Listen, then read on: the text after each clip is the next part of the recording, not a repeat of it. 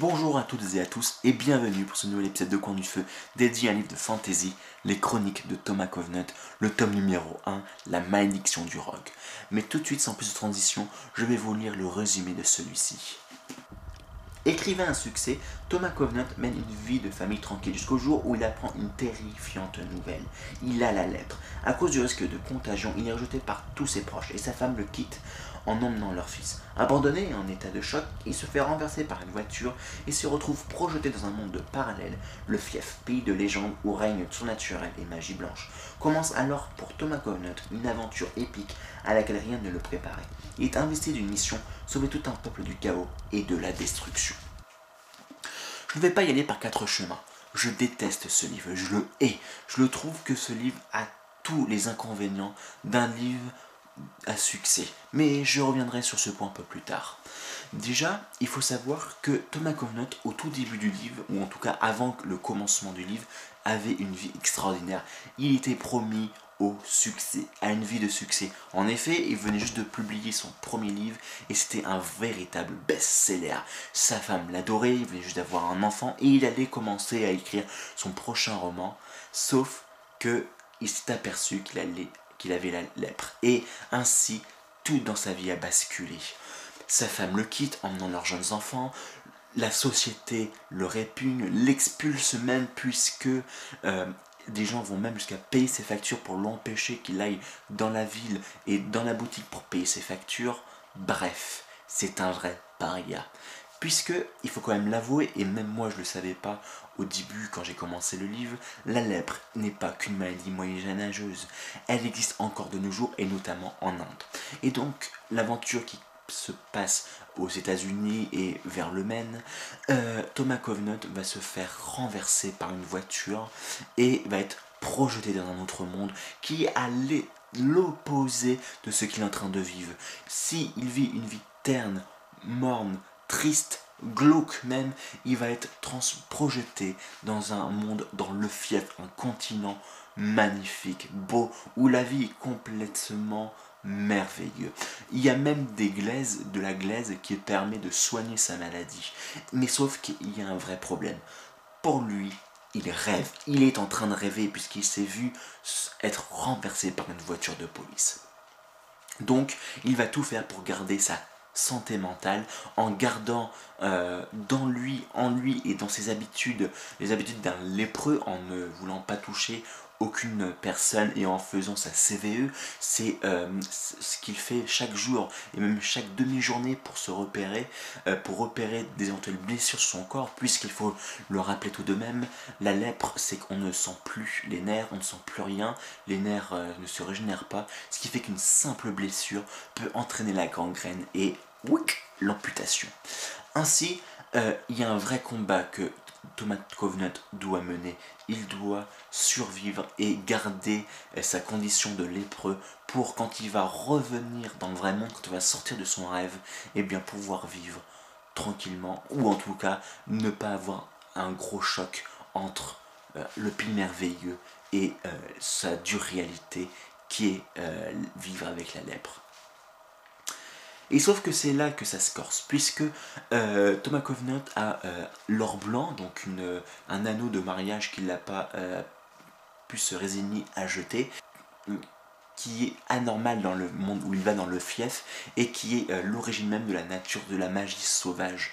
Et ainsi, il doit vaincre un lémur qui a récupéré le bâton de la loi et une pierre de, malédiction pour le vaincre, également vaincre le rogue.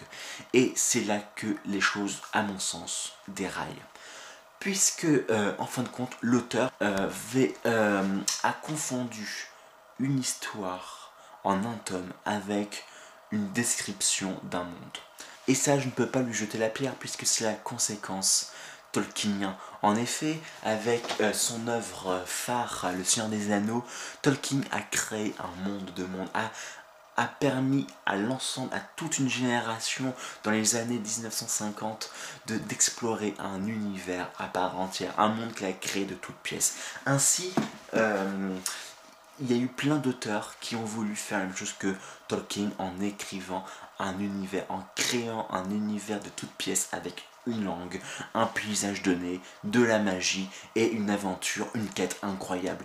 Sauf que c'est au détriment de l'histoire. Et ici, l'histoire, elle est pourrie. Oui, je le redis, elle est pourrie. Parce que le, personnage principal, Thomas Covenant, eh bien, il ne fait rien. Il est juste centré sur lui-même, nombriliste, égocentrique, en se disant je ne suis qu'en train de rêver, euh, ceci c'est mon monde, je peux faire tout ce que je veux, tout ce qui est autour de moi c'est faux, et je peux faire tout ce que je veux, jusqu'à violer une fille de 16 ans.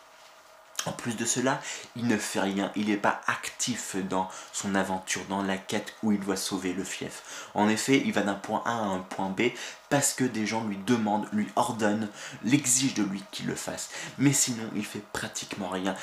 Il n'y a que quelques passages simplement où il a vraiment un petit rôle actif et encore, c'est vraiment euh, minime.